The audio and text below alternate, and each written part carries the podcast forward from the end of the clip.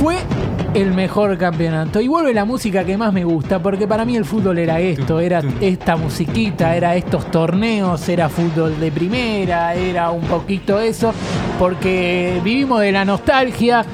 Todo tiempo pasado fue mejor y todo tiempo futuro será peor, pero bueno, qué mierda que es el presente. Eso es lo que generalmente decimos. Traigo un torneo del fútbol argentino y reúno todos los motivos para sostener por qué pudo haber sido el mejor campeonato de todos. Hoy el Clausura 2009. Y me pongo de pie aunque no quede radial, pero no me estoy poniendo de pie porque no queda radial. Estamos hablando del Clausura 2009 en el que salió campeón en Vélez y Oh, saca, Tigre Gareca. saca El pecho robo. acá Cata porque Sí. salió campeón Vélez. El robo del siglo, el robo huracán. No. No, Con el- golcito de Maxi eh, Morales, ¿era así? Sí, sí, Sí. Maxi Sí, sí, Morales, sí, pero de- totalmente válido. Patada del Bati. Larry Bay A Gastón Monzón, A era Monzón, la Monzón espina delante clavada Colón. todavía. A Ah, Larry Bay lo apretaban los jugadores de Huracán para decirle, ¿qué haces, boludo? Le Dale". anula- Claro, porque jugó Pero no me rompa las bolas. No le anula mal un gol a Domínguez de Huracán. Sí, sí, Sí. erra un penal el Rorro López Bueno, en ese partido, muchas cosas para, para hablar. El goleador de campeonato, ¿quién fue?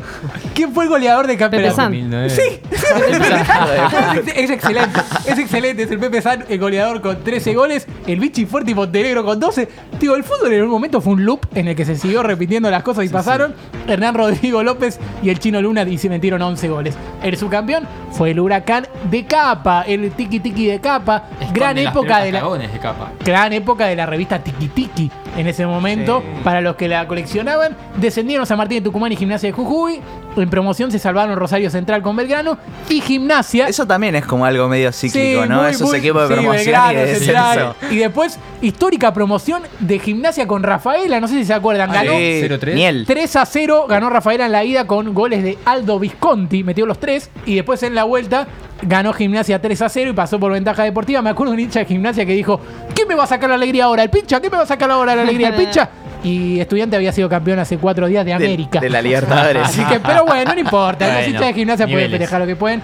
Un saludo a la gente de Gimnasia que nos debe odiar. Bueno, gran torneo, el último codificado. Ya la apertura 2009 fue fútbol para todos. El torneo en el que más gente participó en el Gran DT. En el que más participaron, el mejor de todos los torneos de Gran DT porque tenía centrales baratos que hacían goles, como por ejemplo Matías Martínez, Otamendi, eh, Guillermo Burdizo en Rosario Central y el mejor porque tenía esta publicidad. ¿Podemos poner la publicidad de Gran DT que estaba? Voy a buscar leña. Escuchen, va a buscar leña. Esto para mí es mi infancia. ¿no? Esto parece Hollywood. Ahí aparece. No, no, una producción espectacular.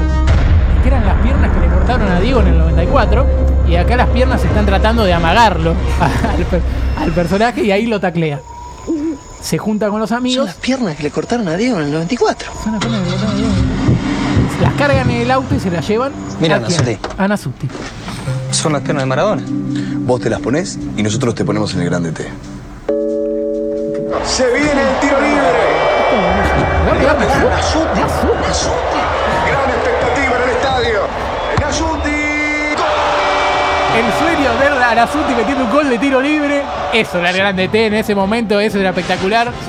Eh, La mejor es. La mejor, la mejor. Los grandes flojitos, ¿eh? Todos los grandes en este campeonato flojito con duda. Racing el mejor. Quinto con Caruso Lombardi. Racing el mejor, 30 Qué puntos, empatando casi todos los partidos. Caruso sacando, pero resultados imposibles. River octavo, San Lorenzo un décimo, Boca décimo cuarto, Independiente décimo sexto, pero gana el clásico. 2 a 0 en la fecha 3 en el Ducó, todavía no estaba Caruso.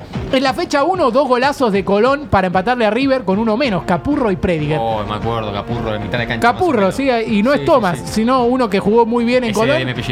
Capurro y Prediger de 0-2 a 2-0. Esto en la fecha 2, la euforia, el furor Ogro Fabiani en River. ¿Se acuerdan que le hacían notas hasta la madre de lo que le cocinaban los ñoquis? Las caretas de Las Shrek. caretas de Shrek en la tribuna de River, un estado, o sea, más chiquito no tenés, fue en ese momento River, porque Sí, sí, estaba como oscuro. muy, muy oscuro, admirando al Ogro Fabiani, que solamente le hizo un golazo a Rosario Central en la fecha 2, eh, el único que, que hizo, casi lo único que hizo en River. Boca en la fecha 2 tampoco pudo con Armani. Boca no pudo con Armani, pero estamos hablando de Armani el 9 de Newells, que jugaba, se llamaba eh, Armani 2 a 0 en la bombonera. En la fecha 4 San Lorenzo le gana 5 a 1 a River. Eh, un baile de novela. En la fecha 5 Maldonado de Gimnasia hace un gol en contra contra Argentinos Juniors, hizo un gol en contra más en ese campeonato y a mí siempre me quedó en la cabeza que Maldonado de gimnasia hacía goles en contra. Así que pobre Maldonado, que a mí me quedó en la cabeza eso. Fecha 8, Lanús le gana 5 a 1 a Independiente. 4 goles de San y yo me acuerdo que lo tenía en el grande T. Dije, wow, ¿cuántos puntos va a sumar San? Sumó 29 o algo así y lo tenían todos, así que no me sirvió para un carajo. Fue una fecha de mierda. La clásico de La Plata. En esa misma fecha, 1 a 1. Gimnasia esconde las pelotas hasta el último momento, pero Estudiantes empata en la última del partido con gol de Sánchez Prete. No le salió nada a Gimnasia. Una historia muy triste de Gimnasia. Y en la fecha 9 un momento recordado. En el San Lorenzo 0, Vélez 1, Fanesi era el DT interino del Ciclón y estaba empecinado en darle indicaciones al Papu Gómez. Entonces en ese momento el Papu se cansa y le dice, deja de vender humo, la concha de tu madre. Y se ve clarito, lo toma las cámaras de paso a paso y se pudrió en ese momento. Fecha 10, superclásico. 1 a 1, goles de Palermo y de Gallardo. Eh, los dos clásicos fueron iguales en ese campeonato.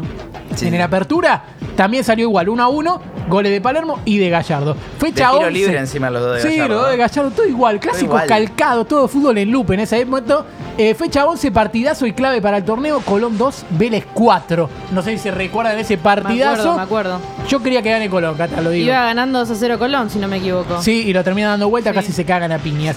Eh, paliza de Huracán en la fecha 14, 4 a 0 a River. Yo me acuerdo que lo sí. tenía. Pastores. Qué baile nos pegaron. Yo lo tenía Pastor en el Grande T. Estudiantes eh, en, ese, en esa fecha también le gana 5 a 1 Independiente de visitante. Fecha 17, Huracán le gana 1 a 0 a San Lorenzo el clásico en la bombonera. Un domingo a las 11 de la mañana, gol de Paolo Golds. Y también Banfield le gana 5 a 0 a Independiente. El baile que le metieron a Independiente en varios partidos, Sí, 4 a sí. 1, Y 5 a 0. nosotros, y nosotros fuimos el mejor de los grandes, pero perdimos con Independiente igual. Y viste, Como marca la como, historia. como marca la historia, por lo menos hasta ese momento. Fecha 19 y acá sí.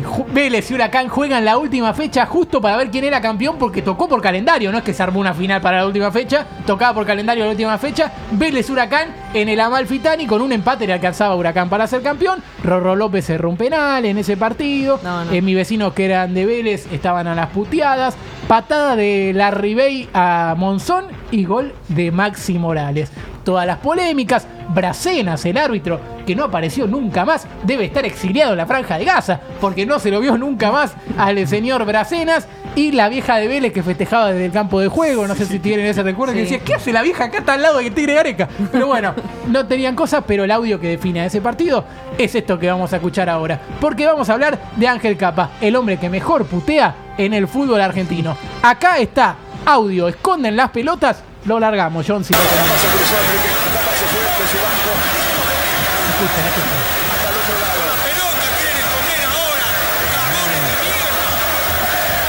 de mierda. Y después cierra, ¿eh? Se acerca un viejo y le dice lo siguiente.